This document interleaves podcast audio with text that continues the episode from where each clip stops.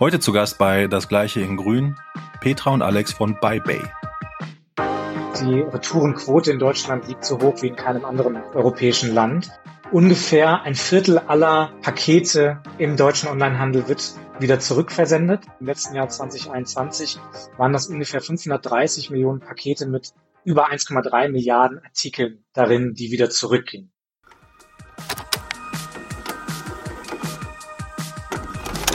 Meine sehr geehrten Damen und Herren, liebe Rundfunkhörer, ein herzliches Willkommen zu Das Gleiche in Grün, moderiert von Moritz und Timo. Herzlich willkommen zur zehnten Ausgabe von Das Gleiche in Grün mit Timo und Moritz. Zehnte Folge. Das bedeutet heute Ende der ersten Staffel. Uh. Aber es gibt darum was Besonderes denn wir haben heute nicht nur einen Gast, sondern gleich zwei. Und ganz am Ende wollen Timo und ich auch noch einmal Resümee ziehen und verraten, ob und wie es denn weitergeht mit das gleiche in Grün. Aber bevor wir das machen, lieber Timo, verrate uns doch mal, wer da gerade bei uns die Showtreppe herunterkommt. Das mache ich. Ja, in, in, in Vorbereitung auf diesen Podcast, also in, äh, in diesem Sommer, als wir unsere hochprofessionellen Günther Wallraff-artigen redaktionellen Sitzungen hatten, war uns war für uns äh, klar, dass das Thema Retouren sehr hoch auf der Themenliste stehen wird.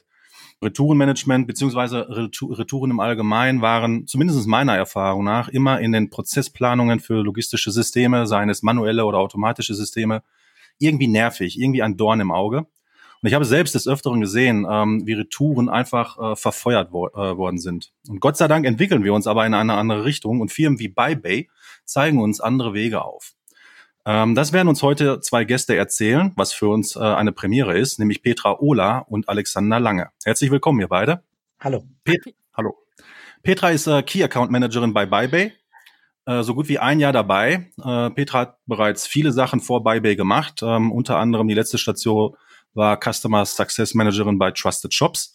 Und soweit ich das überblicken kann, ist äh, das, ihr Job bei BuyBay auch der erste in der Logistik. Und äh, der Alex ist äh, seit über zwei Jahren bei BuyBay und heute dort in der Rolle als Head of Business Development äh, Germany tätig. Äh, davor war er längere Zeit bei Te äh, Telefonica in unterschiedlichen Rollen. Petra, ähm, vielleicht kannst du uns kurz erklären, wie und warum du zu BuyBay gekommen bist und in diesem Zusammenhang auch kurz erläutern, wer BuyBay überhaupt ist. Ja, sehr gerne, Timo. Vielen Dank. Einmal auch herzlichen Dank für die Einladung und eine Gratulation für eure zehnte Folge. Wir freuen uns sehr, dass wir bei diesem besonderen Moment dabei sein dürfen.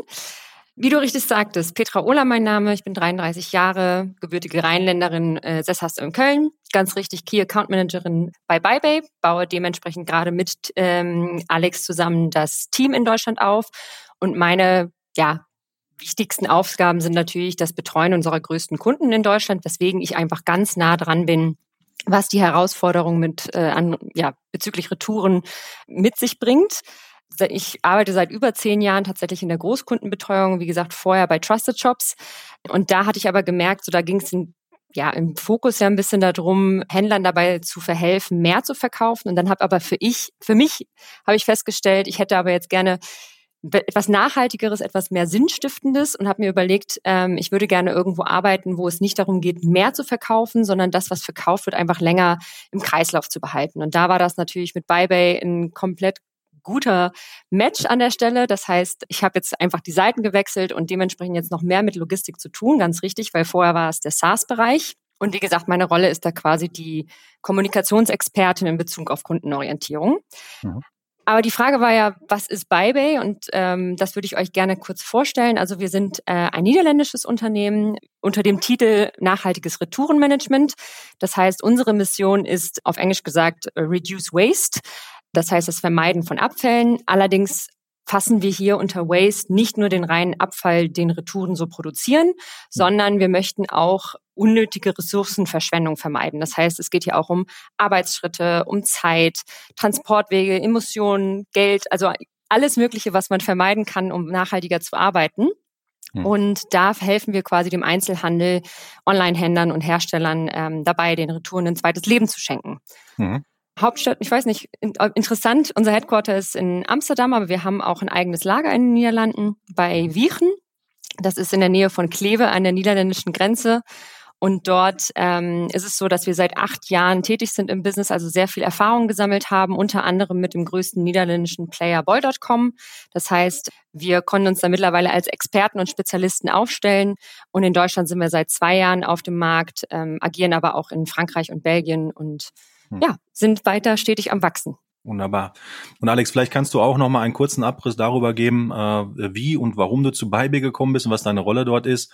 Und dann noch mal den Ball aufgreifen, was Petra jetzt gerade schon begonnen hat, äh, ähm, ein wenig zu erklären, warum es euch gibt. Sehr gerne. Hallo auch von meiner Seite. Ich freue mich auch sehr, Teil dieser besonderen Sendung zu sein. Ähm, Alex Lange mein Name. Ich bin 35, wohne jetzt auch in Köln. Und äh, meine Rolle bei Baibe ist, wie du schon gesagt hast, äh, die des Head of Business Development in Deutschland. Ich bin vor zwei Jahren als erster Mitarbeiter ähm, außerhalb der Niederlande eingestellt worden und dementsprechend kümmere ich mich um den Aufbau unseres Geschäftsmodells hier im deutschen Markt. Und das ist auch so ein bisschen meine Expertise beziehungsweise Historie. Du hast auch richtig gesagt, vorher war ich bei Telefonica in verschiedenen Rollen und auch dort habe ich mich vorrangig darum gekümmert, B2B-Geschäftsmodelle in den deutschen Markt einzuführen. Und ganz ähnlich wie Petra habe ich mir irgendwann die Sinnfrage gestellt ähm, und nach einer neuen Herausforderung gesucht, bei der das Produkt, an dem ich arbeite, schon in sich einen gesellschaftlichen Nutzen spendet mhm. und bin äh, dementsprechend sehr froh, dass ich das bei Buyback gefunden habe. Mhm. Vielleicht kann ich ein paar Worte dazu sagen, wie wir eigentlich unsere Mission erfüllen, die Petra mhm. gerade genannt hat, also das Thema Reduce Waste in Bezug auf Retouren. Wir versuchen unsere Partner, also die, die Händler, mit denen wir zusammenarbeiten, von dem ganzen Retourenproblem zu entlasten. Du hast ja in deiner Einleitung schon gesagt, beim Thema Retouren, das ist vielen so ein Dornenauge und das ist auch genau richtig beschrieben. Und wir versuchen im Grunde diesen Dorn zu lösen, indem wir wirklich sämtliche Retouren, alles, was man unter B, C und D-Ware subsumieren würde, darüber sprechen wir bestimmt später noch, ja. entgegennehmen ja. und dann wirklich jedes einzelne Produkt bei uns durch einen äh, speziellen Prozess laufen lassen, in dem der Zustand des Produkts geprüft wird, aber in dem eben auch festgestellt wird, was ist die bestmögliche Lösung für dieses Produkt im Sinne der Nachhaltigkeit und im Sinne der Profitabilität und dann eben auch diese Lösung anstreben, indem wir eben die Retouren am Ende bestenfalls direkt wieder an Konsumenten verkaufen. Das heißt also, ähm, ihr geht auch aktiv auf Händler drauf zu und versucht sie davon zu überzeugen, ähm, dass euer Modell den Händler einen gewissen Mehrwert bietet, indem sie sich darüber nicht mehr kümmern müssen. Das übernehmt ihr dann an der Stelle.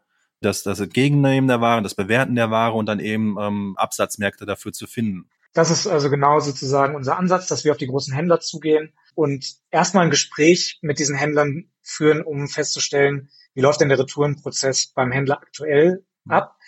Und im Rahmen dieses ähm, Gesprächs stellen wir gemeinsam mit dem Händler fest, können wir überhaupt einen Mehrwert leisten. Also es gibt mhm tatsächlich auch schon viele Gespräche, an deren Ende wir gesagt haben, wir sind nicht der richtige Partner für euch, weil es sich vielleicht um eine Produktkategorie handelt, äh, wo, in der wir nicht unsere Stärken sehen, oder weil der Händler schon eine ganz grandiose Lösung äh, selbst gebaut hat. In den allermeisten Fällen stellen wir aber fest, dass wir hier oder da noch einen Mehrwert leisten können und dann versuchen wir den eben aufzuzeigen und mit dem Händler in eine Zusammenarbeit zu kommen. Okay. Du hast jetzt eben schon mal geteasert. Wir haben ja hier einen Bildungsauftrag, also für Timo und mich, aber für alle anderen auch. Du hast eben schon mal geteasert, es gibt offensichtlich verschiedene Arten von Retouren, die ihr irgendwie klassifiziert nach Buchstaben oder wie auch immer. Mögt ihr da einmal uns aufschlauen, was das dann beispielhaft bedeutet? Sehr gerne. Vielleicht kann ich das ganze Thema Retouren mal anhand von ein paar Zahlen, Daten und Fakten auch einordnen. Die Universität Bamberg forscht da ganz aktiv und hat erst vor ein paar Wochen die neueste Ausgabe des äh, sogenannten Retourentachos herausgegeben. Und darin ist wieder einmal herausgekommen, dass wir Deutschen Retouren-Europameister sind. Das heißt, die Retourenquote in Deutschland liegt so hoch wie in keinem anderen europäischen Land. Ungefähr ein Viertel aller Pakete im deutschen Onlinehandel wird wieder zurückversendet. Und wenn man das auf ein Jahr hochrechnet, im letzten Jahr 2021 waren das ungefähr 530 Millionen Pakete mit über 1,3 Milliarden Artikeln darin, die wieder zurückgingen. Das ist natürlich ein Wahnsinn. Wenn man sich nur die Kosten anschaut für die Prozessierung dieser Ware, ähm, wird ungefähr mit drei Euro pro Artikel veranschlagt, nur die Ware zu verschiffen und dann wieder entgegenzunehmen. Das heißt, wir reden über drei Milliarden Euro an reinen Prozesskosten. Da ist noch nicht der Wertverlust der Retouren mit äh, eingerechnet. Und am Ende ist die Frage, was machen die Händler mit den Retouren? Da gibt es verschiedene Möglichkeiten. Entweder sie werden wieder eingelagert als A-Ware mhm. oder sie werden eben als B, C oder D-Ware je nach Zustand äh, weiter prozessiert und tatsächlich wird nur ein sehr kleiner Anteil entsorgt. Das sind bei 1,3 Prozent aber immer noch über 17 Millionen Artikel pro Jahr in Deutschland. Also wir reden über eine riesige Menge, die auch eine extreme Belastung für die Umwelt darstellen. In der Studie wird davon ausgegangen, dass jeder einzelne Artikel ungefähr 1500 Gramm CO2 emittiert und wir daher im Jahr in Deutschland von ungefähr 800.000 Tonnen sprechen. Das sind uns ungefähr 5,3 Milliarden Kilometer, die mit dem Pkw zurückgelegt werden. Nur mal ein paar Daten in den Raum zu werfen. Ähm, mhm. Das ist also ein bisschen die ja, Gemengelage, über die wir sprechen beim Thema Retouren. Mhm. Genau. Und wenn man sich das, wenn ich hier kurz einklinken darf, einfach auch nochmal von Händlerseite ansieht, dann ist es einfach so, dass Retouren den Verkauf und die Logistik extrem unter Druck setzen. Das heißt, ihr habt einmal auf der einen Seite die Logistikkosten, die steigen, sei es ganz normal Prozessierungskosten, wieder was anzunehmen, zu entscheiden, wohin geht das, muss das aufgemocht werden, ja oder nein. Ganz simpel Lagerkapazitäten, alles das, was in einem Lager sitzt, kreiert Kosten Kosten, Reparaturkosten können anfallen. Natürlich hast du wieder die Frachtkosten, wenn etwas nochmal verschickt wird. Ähm, du brauchst das Personal, das Ganze aufzusetzen. Und genauso hast du quasi im Verkauf die Frage, Auswahl des Verkaufskanals. Also es empfiehlt sich beispielsweise zu sagen, ein öffentlicher Marktplatz, eine Auktionsplattform und vielleicht auf der eigenen Webpage nochmal anbieten. Da ist aber trotzdem die Frage, was ist mit der Preisfindung? Wie kann ich das entsprechend nachher auch prüfen, ob das alles so läuft, wie ich mir das vorstelle? Der ganze After Sales. Gibt es nochmal Rückfragen zu der Retoure? Das heißt, Retouren sind einfach ein sehr großes Feld, was ähm, natürlich super viele Chancen mit sich bringt, aber die muss man quasi erstmal kennen, um da entsprechend zu agieren. Und gerade jetzt, saisonal Q4, extrem viel Druck, super viele Bestellungen, dadurch mehr Retouren als denn je. Gerade Geschenke sind super Retouren anfällig, weil gerade saisonale Produkte sehr schnell an Wert verlieren. Und deswegen ist das gerade ein ganz, ganz akutes Thema, gerade jetzt für Black Friday, Black Week, Cyber Monday, Weihnachten und so weiter. Nochmal kurz äh, zurück zu der äh, Klassifizierung von, von Retouren weil äh, im Sinne der, der, der Circular Economy gibt's ja mehrere Arten, wie man ähm, Ware nochmal nutzt an der Stelle. Also jetzt im einfachsten Fall, ich kann sie nochmal verkaufen, ne? also wenn sie zurückkommt. Mm, du hattest aber gerade, äh, Petra, auch schon mal reingeworfen, es gibt natürlich auch Repair beispielsweise. Ne? Also wenn irgendetwas beschädigt war, ähm, das hängt jetzt natürlich auch vom Item ab natürlich, also nicht alles kann repariert werden, aber da nochmal die Abgrenzung, ihr kümmert euch aktuell um das Retournieren dieser Ware und sucht zusätzlich Absatzmärkte für eben genau diese Ware, wo auch immer sie sind. Und ihr repariert nicht oder repariert repariert ja auch mit. Genau. Also mhm. du musst dir vorstellen, im Endeffekt ist die beste Retoure natürlich die, die nicht entsteht. Und wenn sie dann aber entsteht, dann sind wir diejenigen, die am besten das Produkt so weiterverkaufen, wie der Ist-Zustand ist, mhm. um dadurch so wenig Kosten wie möglich zu schaffen. Mhm. Natürlich, wenn es sinnvoll ist, dann reparieren wir auch, um es entsprechend nochmal besser zu verkaufen. Aber am Ende des Tages ist es auch immer die Frage, ob es dann wertvoll ist, das Ganze nochmal mit Reparaturkosten anzureichern. Mhm. Also es ist immer sinnvoll, etwas im Kreislauf zu behalten, aber auch nur, wenn es möglich ist und im, im, in der Balance bleibt. Mhm. Und vielleicht um das, was du aufgreifst, zu sagen, so wie kann man denn diese Verschwendung ein bisschen reduzieren oder wenn wir von verschiedenen, ja, sag ich mal, Retouren sprechen, dann kann man natürlich immer sagen, am besten ist es, Retouren zu senken, wenn die dann entsprechend entstehen, indem man neue Angebote raussendet oder Salendo ist jetzt das beste Beispiel, würde ich sagen, wo jetzt die Rücksendungen nicht mehr kostenlos sind. Du hast natürlich ganz normal die Wiedereinlagerung. Das wird auch oft gemacht. Ist jetzt mit einem Offline-Shopping-Erlebnis zu vergleichen, wo man sagt, man probiert ja auch etwas an, zum Beispiel in einem Kleidungsgeschäft. Und das, was man zurückgibt, das wird ja nicht sofort weggetan, sondern eben auch wieder an die Kleiderstange gehangen. Das ist auch ganz normal gang und gäbe. Ja. Es gibt da auch tatsächlich Partner, die oder Händler, die sehr aufwendige Prüfungen auch vornehmen nochmal, je größer die quasi sind. Aber, und jetzt ist nämlich das, dieser Bereich, dieses, die Retoure, die quasi diese zwei Schritte überspringt, wieder in die Wertschöpfungskette einzufädeln, da fehlt es oft an Priorität aufgrund der Tatsache, dass es sehr komplex ist. Mhm. Und das ist genau der Bereich, wo wir uns darauf dann spezialisiert haben, zu sagen, wir nehmen den Ist-Zustand und wir sind in dem Sinne kein Refurbisher. Wie sieht denn das jetzt ganz praktisch aus? Also nehmen wir mal an, Timo und ich haben vielleicht einen Online-Händler für sehr gute Kaffeemaschinen und da kommen dann natürlich selten welche zurück, weil wir das ja sehr gut alles machen. Aber die kommt doch zurück. Und Retouren nerven uns total und das wollen wir gerne loswerden. Und nun haben wir diesen Podcast gehört und rufen wir euch an. Und jetzt mal so ganz operativ oder praktisch aus, aus Sicht des Händlers, wie funktioniert das denn? Also leite ich die Pakete an euch weiter im verschlossenen Zustand und ihr macht das alles oder muss ich das selbst auspacken oder geht alles? Also wie kann man sich das so ganz konkret vorstellen? Es gibt da verschiedene Szenarien, die wir natürlich versuchen, auf die Bedürfnisse ähm, der jeweiligen Händler zuzuschneiden. Also in der Tat kann es eine Lösung sein, dass wir einfach die Retourenadresse für den Endkonsumenten sind, mhm. alle Retouren bei uns ankommen. Üblicher ist es, dass tatsächlich der Händler erstmal die Retouren sammelt, um eben genau das, was Petra gerade beschrieben hat, äh, zu tun, nämlich die Wiedereinlagerung der A-Ware, ähm, um eben die allermeisten Produkte, die komplett neuwertig sind, wieder selber verkaufen zu können als A-Ware. Und das, was eben in irgendeiner Art und Weise eine Gebrauchsspur aufweist. Das würden wir jetzt als B, C oder D-Ware ähm, zusammenfassen. Und diese Ware würde dann gebündelt zu uns geschickt werden. Und jetzt können wir das Beispiel der Kaffeemaschine sehr gut hernehmen. Sagen wir mal, es handelt sich um einen sehr, sehr modernen Vollautomaten, bei dem man vielleicht noch bestimmte Personalisierungseinstellungen vornehmen kann. Dann nehmen wir uns mal zwei Produkte her. Das eine hat sozusagen nur einen kleinen Kratzer auf dem auf der Rückseite des Gehäuses und das andere äh, stellt stellt man fest wurde schon benutzt, da ist schon irgendwie äh, wurden die ersten Bohnen gemahlen. Da ist natürlich völlig klar, dass mit beiden Produkten unterschiedlich umgegangen werden muss. Und genau das passiert bei uns im Lager. Wir würden also sozusagen die Ware schon vorangekündigt äh, bekommen und würden anhand der ERN-Nummer identifizieren, um welche Produkte handelt es sich eigentlich und in welche Produktkategorie fällt das Produkt. Handelt es sich um das, äh, bei dem Produkt beispielsweise um einen Datenträger, dann wird das Produkt bei uns im Lager im allerersten Schritt erstmal zur Datenlöschung kommen, damit wir sozusagen keine personenbezogenen Daten in irgendeiner Art und Weise weiterverarbeiten können. Mhm. Und dann kommt das Produkt eben in die Prüfung. Wir haben eine eigene Software geschrieben, die für Zehntausende von Produktkategorien eben eine genaue Anleitung für unsere Mitarbeiter bereitstellt, wie das jeweilige Produkt zu prüfen ist, äh, welche Schritte man unternehmen muss, an welcher Stelle man auch Informationen in das System zurückspielen muss, weil das am Ende relevant für den Verkauf ist.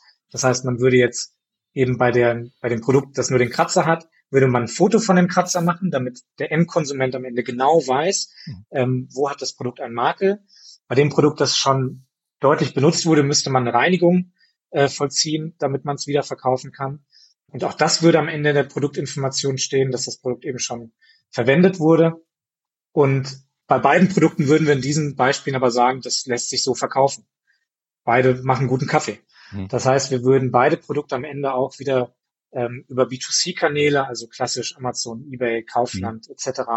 anbieten, aber eben mit einer individuellen Produktbeschreibung über den Zustand und würden dann versuchen, den besten Preis zu erzielen, indem wir immer mit einem recht hohen Einstiegspreis starten und den Preis dann auf allen Plattformen gleichzeitig jeden Tag ein Stückchen verringern, so mhm. dass zu irgendeinem Zeitpunkt ein Käufer auf einer der Plattformen sagt, dieses Produkt in diesem Zustand, da äh, schlage ich zu und äh, dementsprechend sagen wir eben, dass wir für jedes Produkt noch das Bestmögliche rausholen. Kriegt man das dann auf diesen Plattformen eigentlich mit, dass die Ware quasi über euch dort angeboten wird? Also jetzt Amazon als Beispiel, steht da irgendwo retournierte Ware, B-Ware von BuyBay oder sowas? Ja, das ist auch ganz entscheidend, weil auch wir haben Retouren mhm. und auch wir müssen unsere eigene Retourenquote senken, um profitabel zu sein. Deswegen mhm. ist ganz entscheidend, wenn man mit B-Ware handelt, dass der Kunde weiß, dass er mit B-Ware handelt. Mhm. Und äh, genau, das, also Amazon ist ein gutes Beispiel. Da kann man beispielsweise keine Produktbilder extra einpflegen. Das mhm. heißt, wir würden auf Amazon keine Ware anbieten, die tatsächliche Gebrauchsspuren aufweist. Weil die würden wir immer fotografieren und dann mhm. fällt Amazon als Kanal weg. Dann können wir sie aber immer noch wunderbar beispielsweise auf eBay anbieten. Mhm. Aber es ist ganz, ganz entscheidend, dass der Kunde informiert ist darüber, dass es sich um B-Ware handelt und zweitens darüber informiert ist, welche exakten Mängel das Produkt aufweist. Und wir tendieren sogar dazu, die Mängel ein bisschen größer zu machen, indem wir die Kratzer zum Beispiel in Nahaufnahme fotografieren, damit der Kunde am Ende eher positiv überrascht ist mhm. ähm, mit dem Einkaufserlebnis. Du hast eben kurz von, von einer, von einer Software gesprochen, die ihr oder, oder quasi eine, eine Datenhaltung, die ihr habt, äh, wo eure Mitarbeiter und Mitarbeiterinnen dann quasi nachvollziehen können, was sie tun müssen mit dem Produkt, was sie vor sich haben. Ist das quasi dann eine, eine Kooperation mit dem Hersteller jeweils, dessen Produkte ihr wieder zurücknehmt und aufbereitet? Oder seid ihr quasi in der Situation für, weiß ich nicht, Kaffeemaschinen von jemandem, den ihr sonst eigentlich jetzt nicht als Kunden habt, sondern dann vielleicht der, der Online-Händler der Kunde, quasi für euch selbst irgendwelche Anweisungen entwickeln zu müssen, wie ihr damit umgeht? Oder wie kann man sich das vorstellen? Genau, also im Endeffekt haben wir diese Software selbst entwickelt, auch in Eigenregie.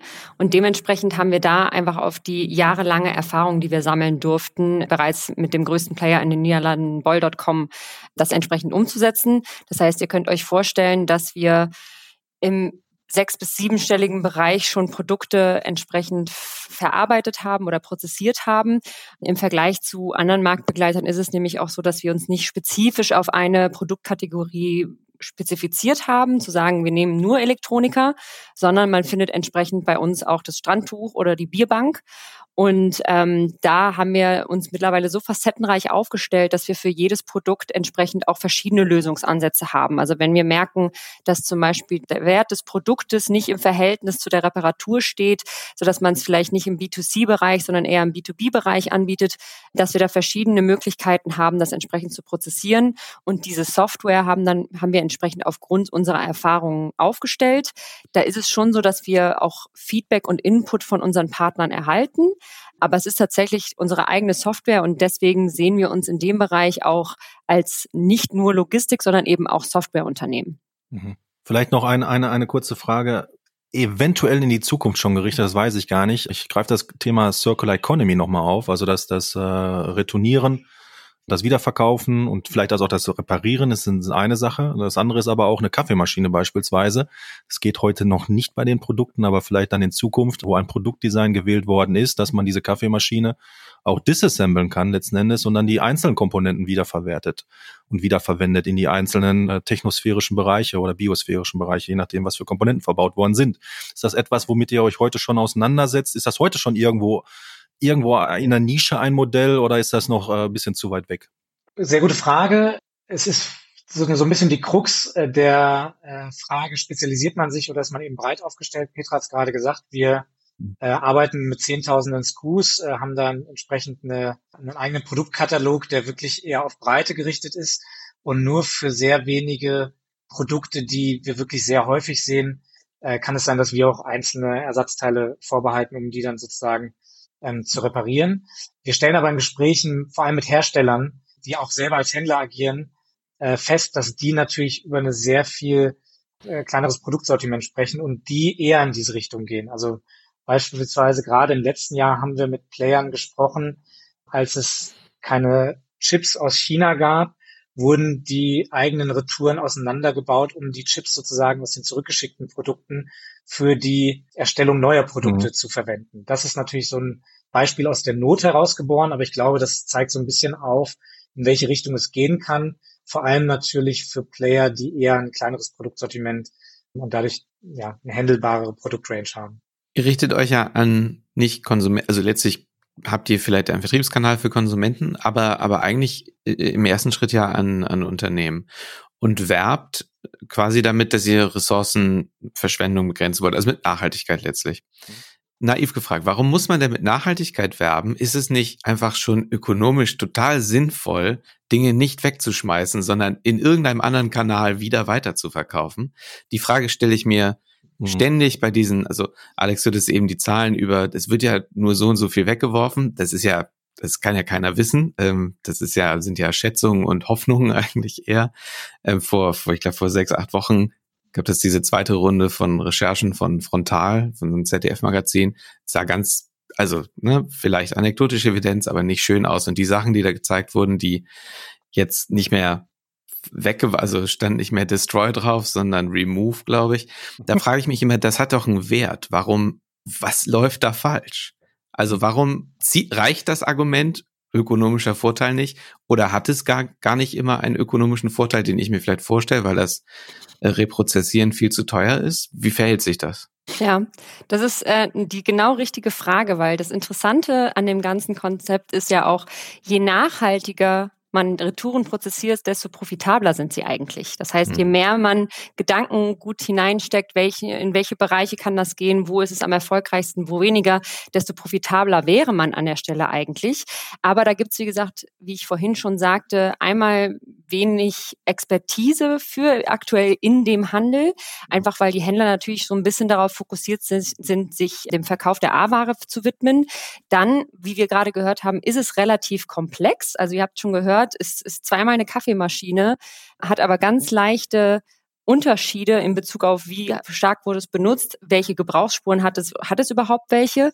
Und dann ist es natürlich, wo ich auch gerade sagte, der Druck, der auf Logistik und Verkauf liegt, hat man die Kapazitäten äh, und das Personal. Und das ist, glaube ich, auch so ein bisschen der Bereich, wo wir sagen, wir möchten auch aufführen, dass es eben so viel profitabler ist, auch nachhaltig zu agieren, weil es wie gesagt, einfach eine Riesenchance ist, die häufig einfach ja, unterschätzt wird an der Stelle. Mhm. Eine Frage hätte ich äh, bezogen auf die Kosten quasi des Retournieren als solches. Also ich glaube, der Alex hatte irgendwann mal äh, bei dem Zahlen, Daten, Fakten-Teil auch gesagt, dass das drei Euro, glaube ich, sind äh, ähm, pro Item. Was ich mich seit jeher frage, ist, warum Retouren unentgeltlich halt sind. Das geht in meinem Kopf nicht, in meiner Welt halt irgendwie nicht äh, rein. Ähm, gehen wir mal von einer Welt aus, in dem diese drei Euro aufgeschlagen werden. Ähm, also die Hemmschwelle beim Retournieren oder generell die Hemmschwelle beim äh, Kaufen online, das sich nach Hause schicken lassen, ist äußerst gering in dem Moment, wenn ich halt weiß, dass das Retournieren der Ware gar kein Geld kostet für mich als Konsument. Ne? Wenn jetzt diese drei Euro draufgeschlagen werden würden, könnte man damit meiner Meinung nach zumindestens äh, und auch viele Wissenschaftler bestätigen das, auch relativ viel retournierte Ware auch oder Retourenware minimieren. Nicht alle, um Gottes Willen, aber viele.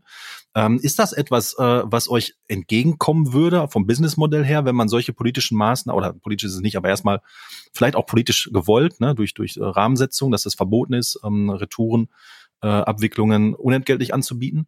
Äh, würde das euch entgegenkommen an der Stelle?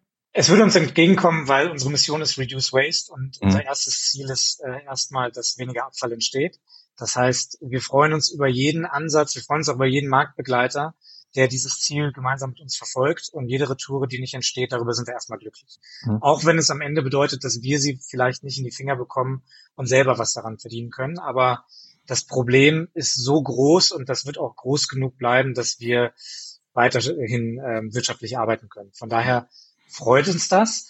Um auf das Thema nochmal einzugehen, das ist eines, das in der Branche total intensiv gerade diskutiert wird. Meine Wahrnehmung ist da, da trauen sich viele noch nicht richtig, wirklich auch den Kunden mit in die Pflicht zu nehmen, weil einfach jetzt über viele Jahre der Kunde gerade in Deutschland anders erzogen wurde.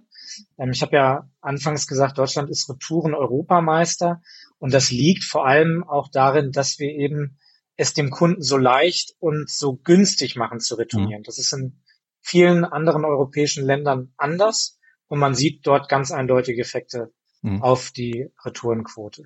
Mhm. Vielleicht eine Sache, die man eben auch noch berücksichtigen sollte. Natürlich sind Retouren eingepreist. Das heißt, die Tatsache, dass so viele Kunden retournieren, schlägt sich mhm. auch im Preis der A-Ware wieder.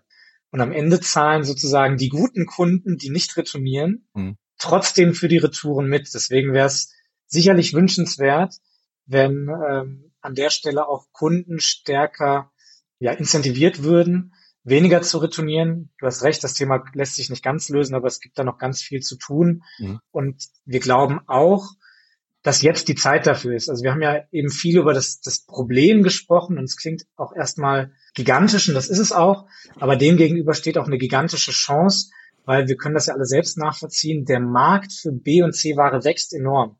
Mhm. Die Nachfrage auf der Konsumentenseite nach äh, Produkten, die schon im Umlauf sind, steigt und steigt, weil eben auch Konsumenten immer nachhaltiger einkaufen wollen. Dementsprechend ist es eben nicht nur ein Problem, sondern auch eine große Chance und genau jetzt auch der Zeitpunkt, dann eine gute, nachhaltige Lösung für zu finden, weil, Petra hat es eben auch schon gesagt, nachhaltig heißt in dem Fall glücklicherweise auch profitabel. Vielleicht können wir ja mal einen Blick über den Tellerrand wagen, über den geografischen, denn ihr kommt ja, wie ihr anfangs gesagt habt, aus einem Nachbarland. Und wie Alex auch schon mehrfach gesagt hat, verhalten sich deutsche Konsumenten, Konsumenten durch die Rahmenbedingungen vielleicht anders als welche in Nachbarländern, in denen ihr auch aktiv seid. Aber vielleicht gibt es ja noch andere Unterschiede von Regularien oder wie, was auch immer in dem ganzen Kontext. Also hat hat das einen besonderen Grund, warum das Unternehmen aus den Niederlanden kommt? Ist da das Problem kleiner, größer, anders? Äh, reiner Zufall? Und gibt es sonst irgendwelche merklichen Unterschiede zwischen den zwei Märkten? Die gibt es. Also grundsätzlich sind die Niederlande ja eine Handelsnation. Ich glaube, das äh, mhm. ist ein Grund dafür, warum einfach äh, Konzepte auch für den Handel dort aus meiner Wahrnehmung ja zahlreich und sehr innovativ entstehen. Also unter anderem auch wir. Und wir merken in den Gesprächen mit unseren Händlern Unterschiede. Da, da kann Petra bestimmt gleich noch ein paar Punkte zu sagen, dass auch da eine, eine größere Innovationsfreude, sage ich mal, vorherrscht. Vielleicht nochmal auf Konsumentensicht gedreht, die Frage, warum ist Deutschland eben Retouren-Europameister? Ich habe es eben schon genannt, die äh, Kunden sind einerseits in Anführungszeichen falsch erzogen. Andererseits ähm, ist in Deutschland das Thema Kauf auf Rechnung noch besonders stark und da sehen wir traditionell eine höhere Retourenquote. Ähm, und in Deutschland ist das ganze Thema mhm. Kataloggeschäft auch schon länger etabliert. Das heißt, das ganze Thema nicht im Laden kaufen und dann im Zweifel wieder zurückschicken, ist auch ein, bisschen stärker verankert, sag ich mal, der deutschen äh, Einkaufskultur. Mhm. Genau. Peter, vielleicht willst du was zu den Händlern noch sagen. Genau, also ich glaube, was man vielleicht einfach wirklich auf einer kulturellen Ebene sagen kann, ist, dass äh, Deutsche ja sehr sicherheitsbedürftig sind oder dass ein Deutsche, ein, ein großer deutscher Wert ist eine, eine gewisse Sicherheit. Und Unsicherheitsvermeidung ist relativ groß. Und ich glaube, auf Händlerseite als auch auf Konsumentenseite ist es tatsächlich so, je mehr Sicherheit man kreieren kann durch dieses unverbindliche Angebot, wenn es eben nicht passt, du dich nicht festlegen möchtest, du es zurückschicken kannst, tatsächlich vielleicht wirklich ein kultureller Faktor. Das das äh, könnte ich mir an der Stelle sehr, sehr gut vorstellen. Und mit in Bezug auf die Händler, mit denen wir zusammenarbeiten, ist es, glaube ich, auch so, dass das ganze Thema Nachhaltigkeit im Business-Kontext ein bisschen verzögert ankommt in Deutschland als in den Niederlanden. Das heißt, ähm, ich habe das Gefühl, dieses, dieses Green Consciousness ist in den Niederlanden einfach noch ein bisschen fortgeschritten und es kommt jetzt erst peu à peu in den, ähm, ja, in den deutschen Bereich mit rein. Natürlich sind wir da auch gut aufgestellt und man merkt auch, dass ähm, sich da super viel getan hat. Da sind wir auch immer sehr froh darüber, das zu sehen. Aber es ist natürlich auch noch mal ein Bereich, wo man aus seiner Sicherheit kommen muss, um sich entsprechend anzupassen. Und ich glaube, da ist vielleicht einfach wirklich der kulturelle Unterschied zwischen den Niederlanden und ähm, Deutschland. Vielleicht da noch aufbauend eine Frage auch zum kulturellen Unterschied und eventuell auch jetzt in Zukunft gerichtet, was ihr eventuell vorhabt. Das werden wir äh, übrigens gleich auch nochmal separat als Frage haben, was ihr so denkt, wie ihr euch hinentwickelt, wo ihr euch hinentwickelt. Ein großes Thema bei uns ähm, in Deutschland ist ähm, auch das äh, Sparen äh, und das Bunkern von Sachen das, das seht ihr jetzt alle nicht, aber ich sitze in meinem Keller und auch hier, wenn ich mich mal so ein bisschen umgucke, sind Sachen, die, die sind hier gelagert. Und äh, wenn man, wenn man sich so mal vergegenwärtigt, einfach wie so Keller früher aussahen, also der berühmte Kohlekeller, äh, der, der Vorratskeller, heutzutage ist das mehr ein kleines Lager, ein kleines Amazon-Lager. Wir, wir, wir bunkern die Sachen, die wir mal gekauft haben. Ähm, geht das auch ein bisschen bei euch auch in, in die Zukunft halt rein? Wie kriegen wir eigentlich auch die Waren, die im Keller gelagert sind, auch wieder ähm, retourniert und wiederverkauft, äh, als dass sie da verstauben, ähm, weil die werden auch irgendwo anders gebraucht. Absolut. Ich habe irgendwann mal gehört, jetzt, ich, das Zitat ist jetzt ein bisschen wackelig, aber ich glaube, äh, jeder Deutsche hat irgendwie zwei oder drei Handys in irgendeiner Schublade liegen. Vier. Ähm, vier. Vier, mhm. sogar vier, gut. Genau, und die haben in der Schublade natürlich wenig verloren, weil die haben noch einen Wert und die können woanders auch noch gut eingesetzt werden. Ähm, und das ist so eine der Fragen. Wir gehen gleich noch ein bisschen mehr auf, auf den Ausblick ein. Mhm. Aber äh, im Moment fokussieren wir uns vor allem auf diese zwei Wochen Widerrufsfrist-Retouren. Ähm, unsere Stärke, hat Petra auch geschildert, liegt vor allem auch in, in der Verarbeitung und Weiterverkauf es ist, also in dem Zustand, wie sie zurückverschickt werden. Ähm, je länger das Produkt in Gebrauch war, desto größer die Wahrscheinlichkeit, dass man da vielleicht auch nochmal äh, Hand anlegen muss. Aber das heißt trotzdem, dass man es tun sollte. Hm. Und auch hier gibt es noch ganz viel Potenzial. Ich glaube, da einmal aus dem Nähkästchen geplaudert, es gibt auch die Situation, wo wir tatsächlich auch sehr alte Überbestände bekommen von Händlern, mhm. äh, um vielleicht mal einen Test zu fahren. Und dann sind wir auf der einen Seite dann natürlich ein bisschen überrascht und merken, oh Gott, diese Palette hat zehn Jahre auf dem Buckel. Wo im Lager habt ihr die bitte versteckt? Und auf der anderen Seite ist es dann super schön zu sehen, dass wir auch damit trotzdem nochmal Erfolge erzielen können, äh, sehen können, dass wir die Absatzkanäle haben und die entsprechenden mhm. Prozessierungsbereiche, um eben ähm, da so nachhaltig wie möglich zu agieren. Das heißt, ähm, teilweise hatten wir damit schon Berührung.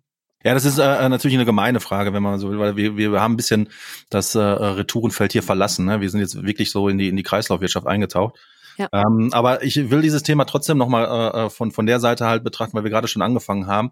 Was ist denn eure, eure weitere Zielsetzung, eure Planung? Ähm, ihr habt jetzt äh, schon erzählt, dass ihr im deutschen Markt jetzt ähm, mittlerweile reingekommen seid, aber äh, das wird ja nicht alles gewesen sein. Also jetzt nicht auf Geografie, sondern eben, was wollt ihr noch in Zukunft halt erreichen? Ihr habt gerade schon gesagt, ihr fokussiert dort auf diese zwei, äh, zwei Wochen wieder Berufsrechtsretouren. Äh, ähm, aber was, was können wir von euch äh, erwarten und wo müssen wir die Daumen drücken, dass das auch erfolgreich wird im Sinne der Nachhaltigkeit? Genau, wir haben es ja eingangs gesagt, unsere Mission, die ist unveränderlich, die bleibt Reduce Waste und ähm. Das Ziel ist darin, immer besser zu werden. Und äh, Petra hat es geschildert, für uns ist Waste nicht nur das reine Produkt, das eventuell zum Abfall wird, sondern das bedeutet auch unnütze Ressourcen, die eingesetzt werden, unnütze Transportwege. Hm. Und da können wir, glaube ich, noch besser werden. Also eben habe ich ja beschrieben, häufig geht im Moment die Ware vom retournierenden Kunden an den Händler. Der Händler sammelt sie, schickt sie zu uns. Wir machen was damit und schicken sie zurück zu einem neuen glücklichen Kunden. Wir glauben, dass da noch Wege eingespart werden können. Mhm. Ein erster Schritt ist sicherlich, dass der Weg zu uns vielleicht hier und da eingespart wird, indem unsere Software, von der wir gesprochen äh, haben, direkt beim Händler im Lager eingesetzt wird. Das spart schon mal einen mhm. Transportweg und die damit verbundenen Kosten. Die Vision ist aber sogar eine von, ich würde es mal C2C-Retouren nennen.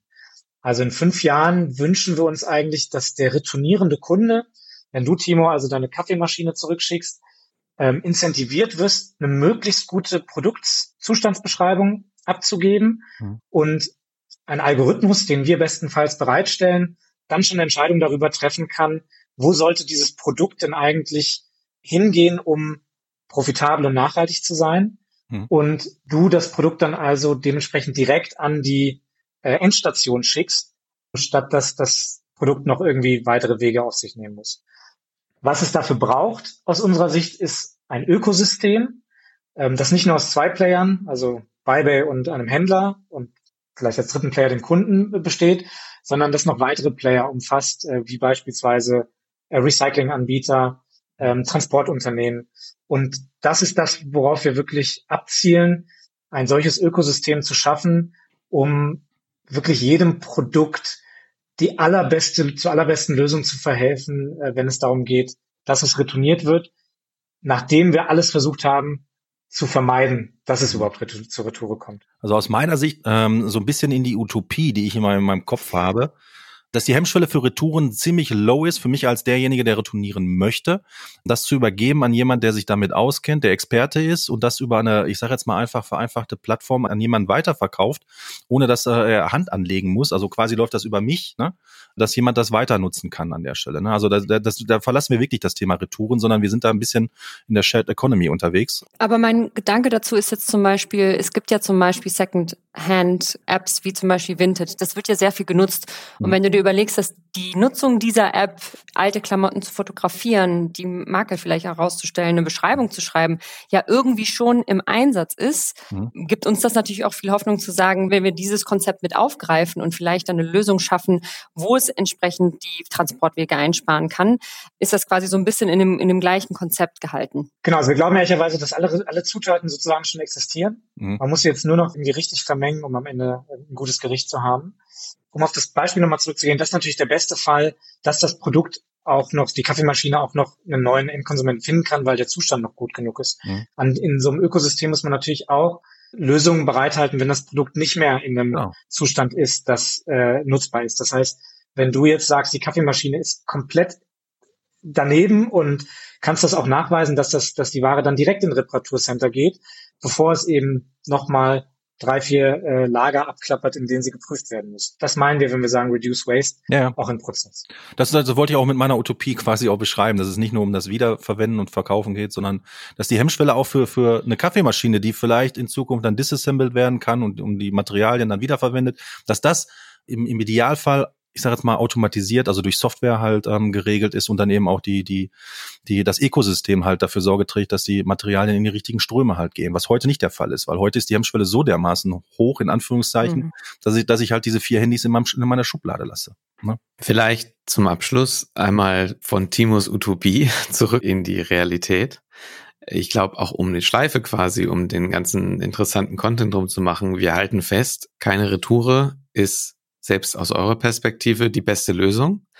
wenn es dann doch, aus welchen Gründen auch immer, zu einer Retour kommen muss, dann drücken wir die Daumen, dass sie irgendwie bei euch landet und ihr dem Produkt ein zweites Leben quasi ermöglicht und äh, Ressourcen schont. Das ist doch eine sehr, eine sehr gute Mission für ein Unternehmen, finde ich. Find ich auch. Alex und Petra, ganz herzlichen Dank. Das war sehr spannend. Eine ganz, ja, wieder eine Facette, die wir noch nicht hatten. Ja, auch kein Kernlogistik, aber ja, eng damit verknüpft. Ja, vielen Dank für, für eure Einblicke und auch wenn wir uns ja eigentlich wünschen müssen, dass ihr out of business müsst, wenn es keine Retouren gäbe, ne, aber die Realität sieht ja anders aus, wünsche euch natürlich viel Erfolg. Vielen Dank. Vielen Dank. Vielen Dank an euch beiden. Vielen Dank. Hat viel Spaß gemacht und wir drücken die Daumen und sind gespannt, ob es eine zweite Staffel geben wird. ja, das werden wir bald rausfinden. Danke. Danke. So, Timo. Jetzt sind wir wieder zu zweit und wir haben ja den Hörern versprochen und den Hörerinnen, dass wir nochmal zurück und nach vorne schauen. Und das wollen wir ja gerne kurz machen. Und wenn man sich jetzt so die Liste an Gästen anguckt, die wir bisher hatten, ich weiß nicht, wie es dir geht, aber das war ja schon sehr vielfältig in auch der thematischen Ausprägung, in der Facette von Nachhaltigkeit, über die wir gesprochen haben. können ja mal kurz für die zwei, Zuhörer, die nicht alle Folgen gehört haben. Also wir haben angefangen mit Kai Simon von Meva, wir hatten Jakob von Trax, wir haben mit Wolfgang Lehmacher gesprochen über eher das Bigger Picture zu dem Thema. Wir haben mit Janine Zimmermann über Retrofitting von Immobilien gesprochen. Wir haben mit Marc Henkel von Zufall gesprochen, mit äh, Jonas Stumpf von Help über humanitäre Logistik. Und dann sind wir jetzt ja quasi schon dicht an der Jetztzeit. Isa Kohn von Renus. Wir hatten vor zwei Wochen Friederike Hesse von Zero 44, ähm, also Shipping. Und jetzt eben gerade äh, Petra und Alex von BuyPay. Jetzt haben wir zehn Folgen erfolgreich abgearbeitet. Wie ist es dir damit ergangen? Wie ist das Leben als Podcast-Host? Es hat sich alles verändert. Nein, äh, das natürlich nicht, aber ich, ich Details. Äh, was ich auf jeden Fall auch nochmal ähm, äh, sagen möchte und unterstreichen möchte, du hast es gerade schon ein bisschen angeteasert, ist die Diversität dessen, was wir hier auf dem, in den zehn Folgen halt bespielt haben. Also in, in unterschiedlichen Ebenen eigentlich. Also auf der einen Seite Content-basiert. Das soll nicht heißen, dass wir alles abgearbeitet haben. Dazu kommen wir aber später nochmal. Aber viele diverse Themen. Wir hatten auch äh, diverse Unternehmen. Ich meine, das ist das liegt in der Natur der Sache, aber darauf will ich gar nicht hinaus. Ich will darauf hinaus, dass wir unterschiedliche Größen hatten, also von mhm. großen Konzernen bis halt zu ganz jungen Startup-Unternehmen und natürlich auch äh, Alter und Geschlechter. Wir eigentlich alles dabei und das, das haben wir uns im Vorfeld auch ein bisschen auf die Fahne geschrieben, aber dass wir das jetzt auch tatsächlich so hingebogen haben, das macht mich schon so ein bisschen stolz. Ne? Da sind wir ein bisschen beruhigt auf jeden Fall, ja. Ja, und ansonsten, um die Frage nochmal zu beantworten, wie es mir damit geht. Also ich, äh, es ist noch eine gewisse Umgewöhnung. Ich habe davor keinen Podcast gehabt und ich habe auch heute noch Probleme, meine Stimme zu hören beispielsweise. Aber mal abgesehen von der Moderation und der Organisation ähm, lerne ich extrem viel. Und das, das ist mir sehr, sehr wichtig auf der einen Seite und das ist sehr, sehr wertvoll auf der anderen Seite. Und welche Folge war für dich die beste oder welche Geschichte oder welches Detail oder so ist dir am längsten im Kopf geblieben? Alle. Timo liebt alle seine Kinder, das können wir Ganz, schon mal festhalten. Absolut, alle gleich. Äh, es ist tatsächlich so, ähm, ich äh, finde alle Folgen für sich wunderbar und schön. Die, diejenigen, die mir aber in Erinnerung geblieben äh, sind, also die anderen sind mir natürlich auch in Erinnerung geblieben, aber was ich herausstellen möchte, ist, dass die Themen, mit denen ich überhaupt nichts zu tun hatte, am meisten nachgewirkt hatten. Ähm, das war die Folge mit Jonas und das war die Folge auch mit Friederike. Einfach, weil ich da Lichtjahre von weg bin.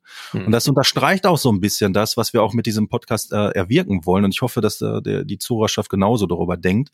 Ähm, wir wollen ja damit äh, äh auch aufklären an der Stelle. Und ähm, es ist natürlich auch evidenzbasiert, dass diejenigen, diejenigen Themen, wo man gar keine Ahnung hat, natürlich bleibt da am meisten hängen. Mhm. Das ist natürlich nicht bei den Themen, wo man schon mal so ein bisschen vorbelastet ist, wissenstechnisch. Insofern bleiben die auch in Erinnerung im Sinne des, des Gelernten. Ne? Wie ist das bei dir? Ähnlich. Ich habe auch so die Folgen noch stark in Erinnerung, wo ich sehr viel gelernt habe. Andererseits habe ich aber auch in den Feldern, in denen ich mich selbst vielleicht mehr bewege, auch viel gelernt, weil es dann einfach eine, eine Reihe von sehr konkreten Umsetzungsproblemen oder, oder ne, mhm. in, einem, in, einem, in einem konkreten Anwendungskontext dann diskutiert wurde. Also auch ich muss die äh, ausweichende Antwort geben. Ich fand alle Folgen toll und bin auch wirklich dankbar. Also einige der Gäste, die kannte ich ja schon vorher, die hatten dann vielleicht weniger Möglichkeiten, sich rauszureden. Alle anderen sind ja auch so ein bisschen mit uns aufs Eis gegangen, weil das ja gerade die ersten fünf, sechs Folgen haben wir aufgenommen, da gab es noch gar keine online. Mhm. Und dass man uns dann seine Zeit schenkt und dann damit lebt, dass äh, Wochen später plötzlich auf LinkedIn das Verlinkungsgewitter losgeht, ähm, das ist toll. Und mhm. äh, das weiß ich sehr zu schätzen und, und äh, an alle Gäste, die quasi jetzt nochmal zuhören, da nochmal ganz herzlichen Dank für.